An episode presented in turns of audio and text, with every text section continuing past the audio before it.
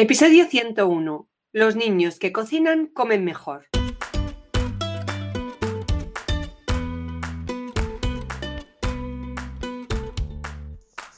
Bienvenidos a Los niños que cocinan comen mejor, el podcast de cocina y alimentación equilibrada de la red de escuelas de cocina Kitchen Academy, para padres y madres comprometidos con el poder que tiene aprender a cocinar para llevar una alimentación saludable. Cada semana te hablaremos de forma sencilla de los alimentos y sus nutrientes, de cómo combinarlos para hacerlos más atractivos y, cómo no, de cómo involucrar a los niños y niñas en la cocina del día a día, para que sean artífices de su propia alimentación.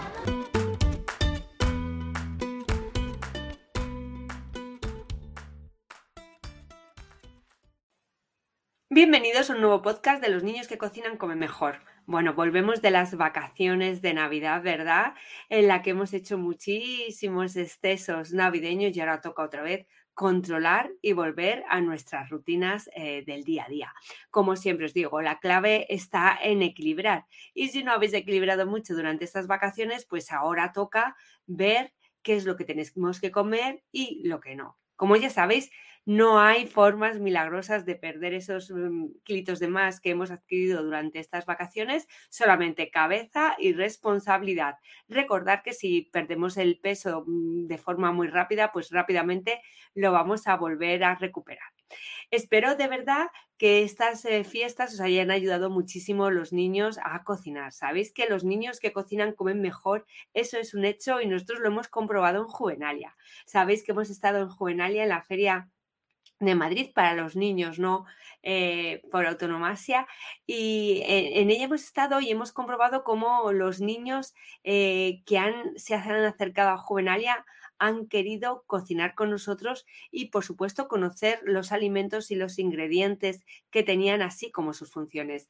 Mirad, nos ha encantado ver cómo en están en stands tan grandes, ¿no? En los que competíamos, como digo yo, en cuanto a actividad, con, pues, con marcas ¿no? de, videojuegos eh, muy, muy famosas en las que los niños podían jugar libremente, eh, en otra serie de actividades ¿no? que son más de, estar sentados y, más, mm, no sé, como digo yo, más, eh, menos manipulativas y en las que menos aprendizajes significativos se pueden obtener y realmente estamos encantados de las colas que se han formado y cómo los niños quieren de verdad cocinar quieren cocinar, quieren pasar un rato divertido y sobre todo disfrutar de las elaboraciones.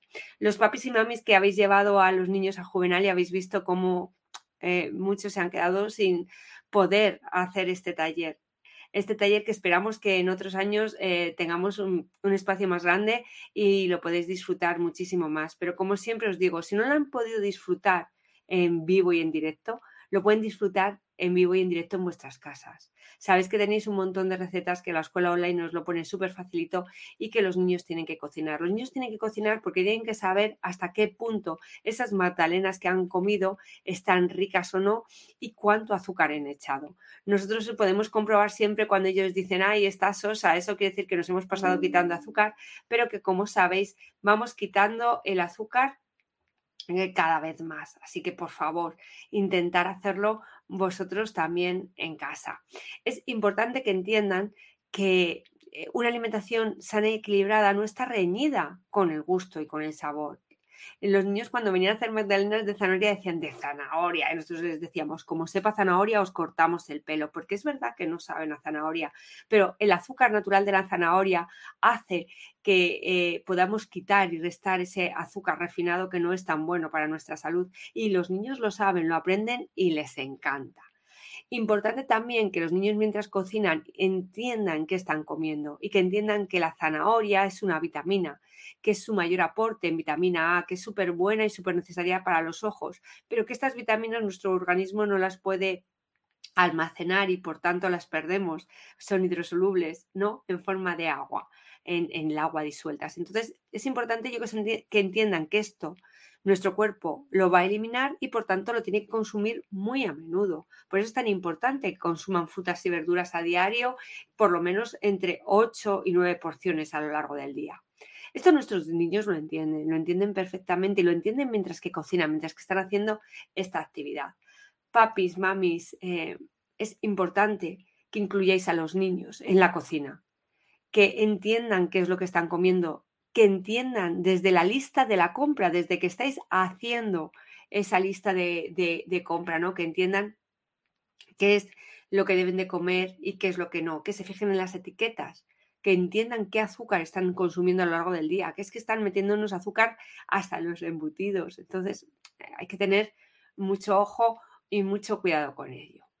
Eh, si queremos ser responsables con la alimentación de nuestros hijos, si queremos ser responsables con su salud, tenemos que hacer que ellos intervengan en ello, que esa corresponsabilidad de la que siempre hemos hablado. Eh, yo he visto a papis y mamis eh, enfadados con nosotros, entre comillas, cuando los niños no podían hacer esta actividad, porque saben que a los niños les encanta y que les gusta, pero también saben que sabéis vosotros, ¿no?